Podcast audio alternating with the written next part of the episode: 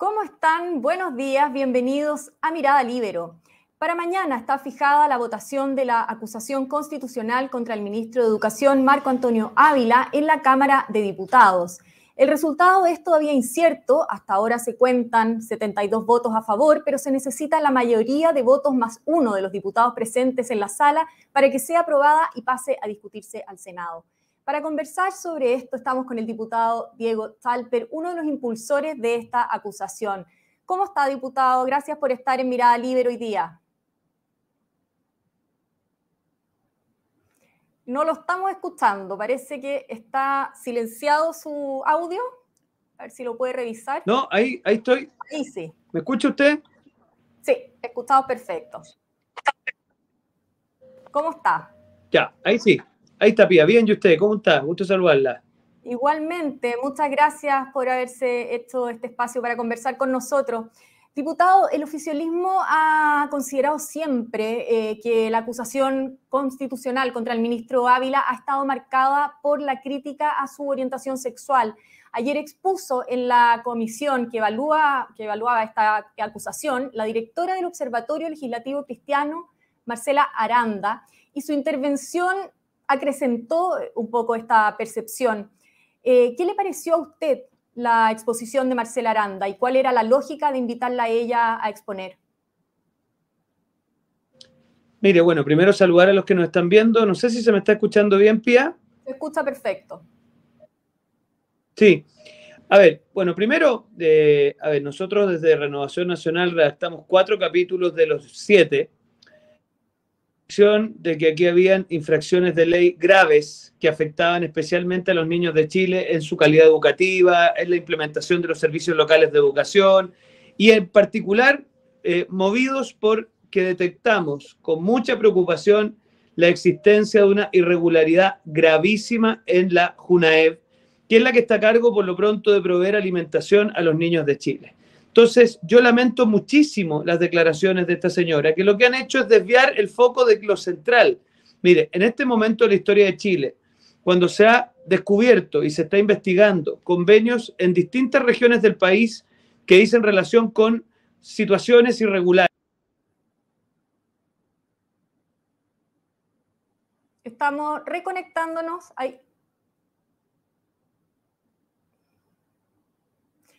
Eh, diputado, perdone que lo interrumpa, pero no estamos escuchándolos. Se nos, se nos, ¿Me escucha usted? No lo estamos escuchando, diputado. No sé si me puede ver.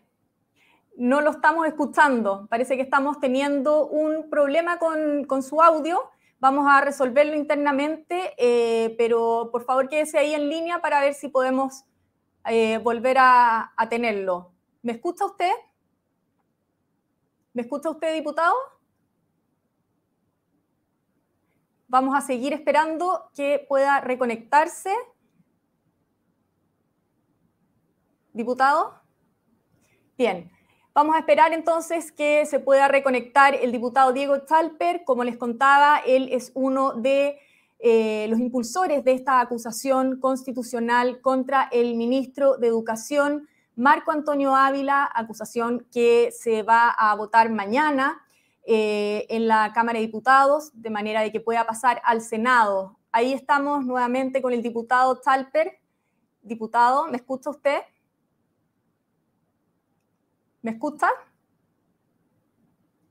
Estamos con algunos problemas de audio todavía. Vamos a intentar a ver si eh, puede conectarse eh, internamente primero para que podamos eh, tenerlo. Decía que eh, el diputado es uno de los impulsores de esta acusación que tiene siete capítulos y en los días previos, estas últimas dos semanas, desde que se anunció la presentación de esta acusación, han pasado por la comisión revisora de, este, de esta acusación distintas personalidades. Ayer en particular estuvo la directora del Observatorio Legislativo Cristiano, Marcela Aranda, y su intervención, em, al parecer, eh, desvió eh, un poco la atención a juicio de quienes eh, llevan adelante esta acusación, desvió eh, la atención de eh, la acusación hacia, un, hacia la, orientación sexual del ministro, poniendo mayor fuerza en la crítica que han hecho desde el oficialismo hacia, hacia esta acusación. No sé si ya estamos con el diputado Talper, si logra escucharnos. Yo la escucho a usted, ¿me escucha usted a mí? Sí, muy bien. Así que espero que podamos ahora sí comunicarnos. Vamos a ir de nuevo. Ojalá, lo que pasa es que aquí el Internet del Congreso no es su principal virtud, doña Pía. Uy, bueno, cosas que se, se aprenden ahora cuando uno está en vivo. Esa es también la gracia de este programa. Diputado, vamos a volver atrás porque la verdad es que lo perdimos muy pronto en la entrevista que estábamos realizando. Así que eh, voy a volver atrás y preguntarle nuevamente eh, por la exposición de Marcela Aranda, eh, esta persona que es la directora del Observatorio Legislativo Cristiano, y sobre el objetivo, el fin de haberla tenido a ella exponiendo en esta comisión revisora de la acusación. A ver, yo primero que todo obviamente no comparto ni una coma de las declaraciones de la señora Aranda. Nosotros nos involucramos en esta acusación porque nos dimos cuenta de que aquí habían motivos suficientes para poder argumentar las causales del artículo 52 de nuestra Constitución, que son infracción de ley, dejar sin ejecución una ley y ofender o, en el fondo, violar la Constitución. ¿Cómo llegamos a esa convicción?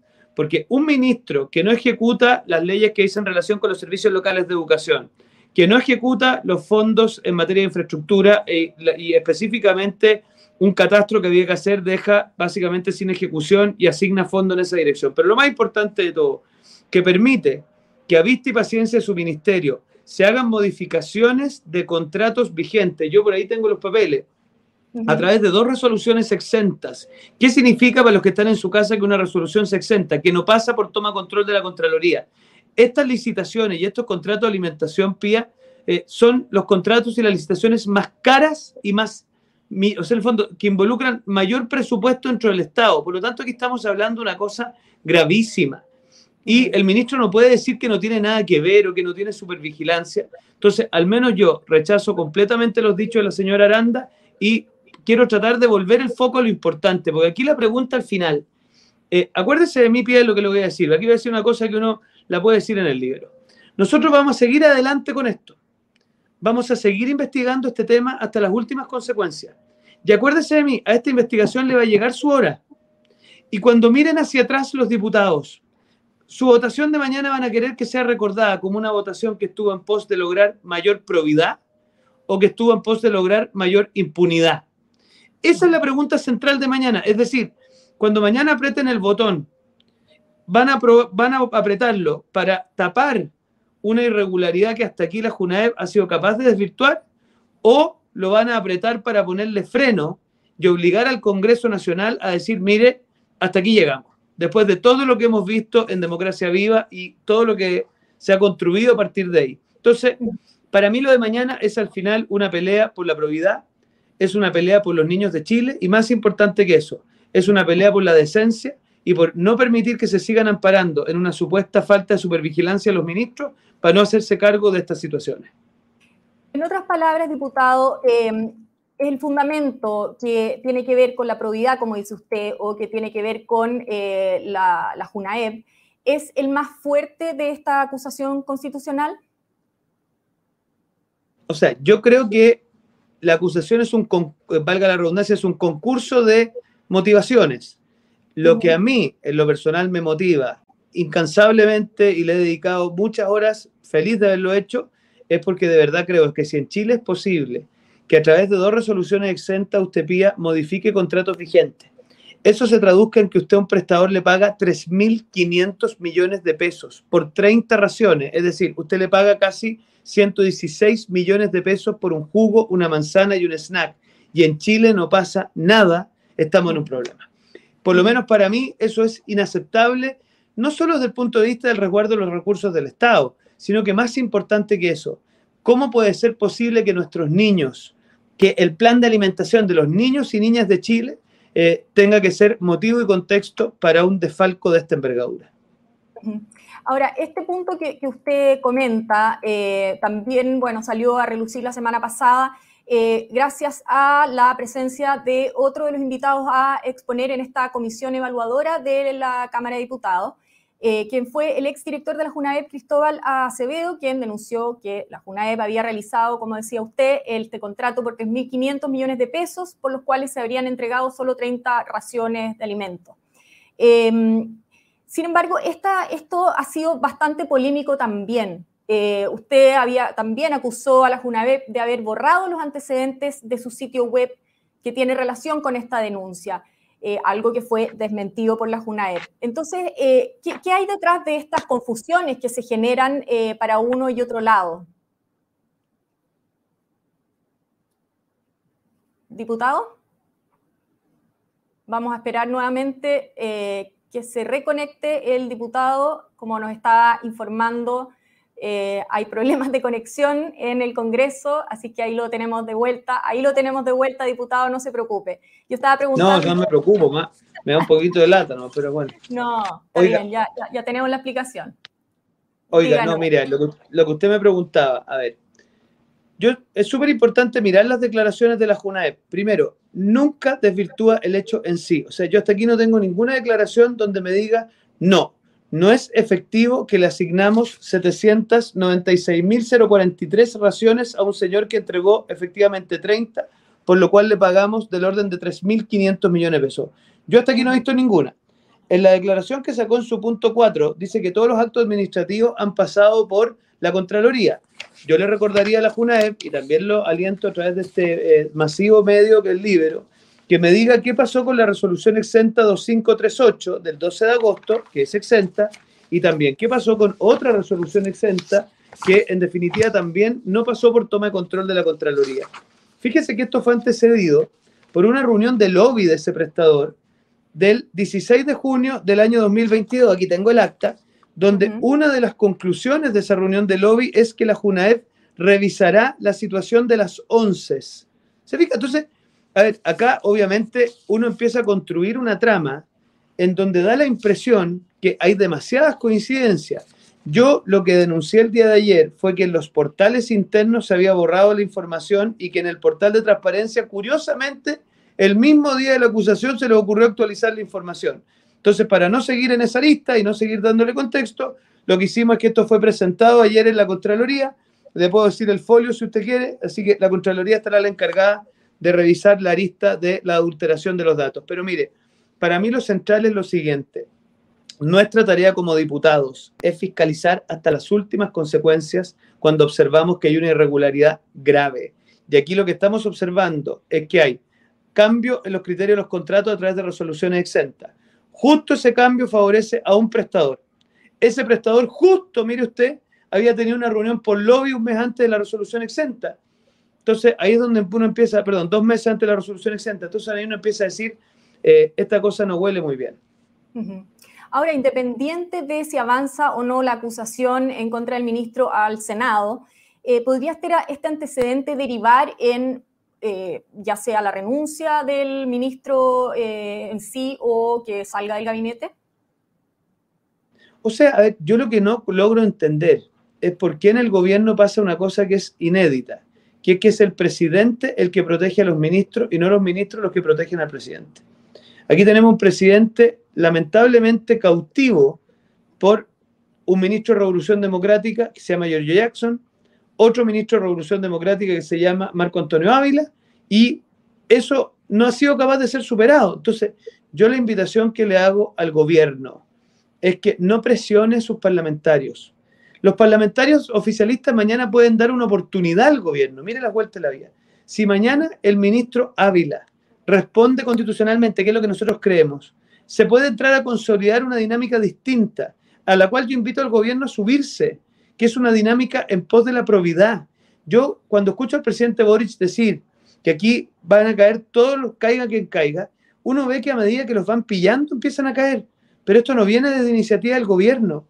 Entonces, yo lo que le pido al presidente, no presione a sus parlamentarios y deje a sus parlamentarios que velen por la probidad. Ese es el llamado que yo le haría al gobierno del presidente Boric.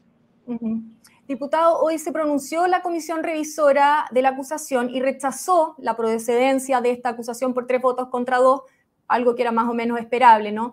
Eh, muchos parlamentarios han dicho que aún eh, van a esperar eh, conocer todos los antecedentes para decidir su voto. ¿Qué expectativas tiene usted? No le escuché bien su pregunta, pero a ver, básicamente que la comisión haya rechazado la acusación era parte del inventario.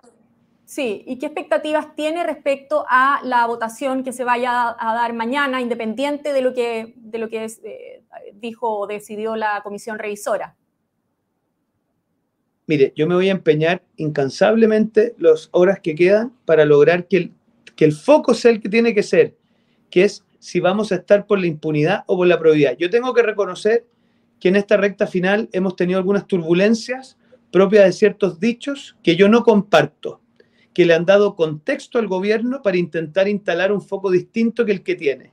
Yo lo que le pido al gobierno es que no use esos dichos para tapar la irregularidad de la JUNAEP, y al menos yo me voy a empeñar para tratar de persuadir a mis colegas que miren un poquito hacia adelante y se imaginen en dos meses más cuando a esta denuncia le llegue su hora. ¿Cómo van a querer ser recordados por la votación de mañana? ¿Van a querer ser recordados por diputados que contribuyeron a la probidad o por diputados que contribuyeron a la impunidad? Eh, así que bueno, me habría gustado, pida para serle franco, no haber tenido estos dichos turbulentos en la recta final. Eh, me da mucha pena porque habemos algunos que hemos dado una pelea honesta, decente, de cara en, la, comisión.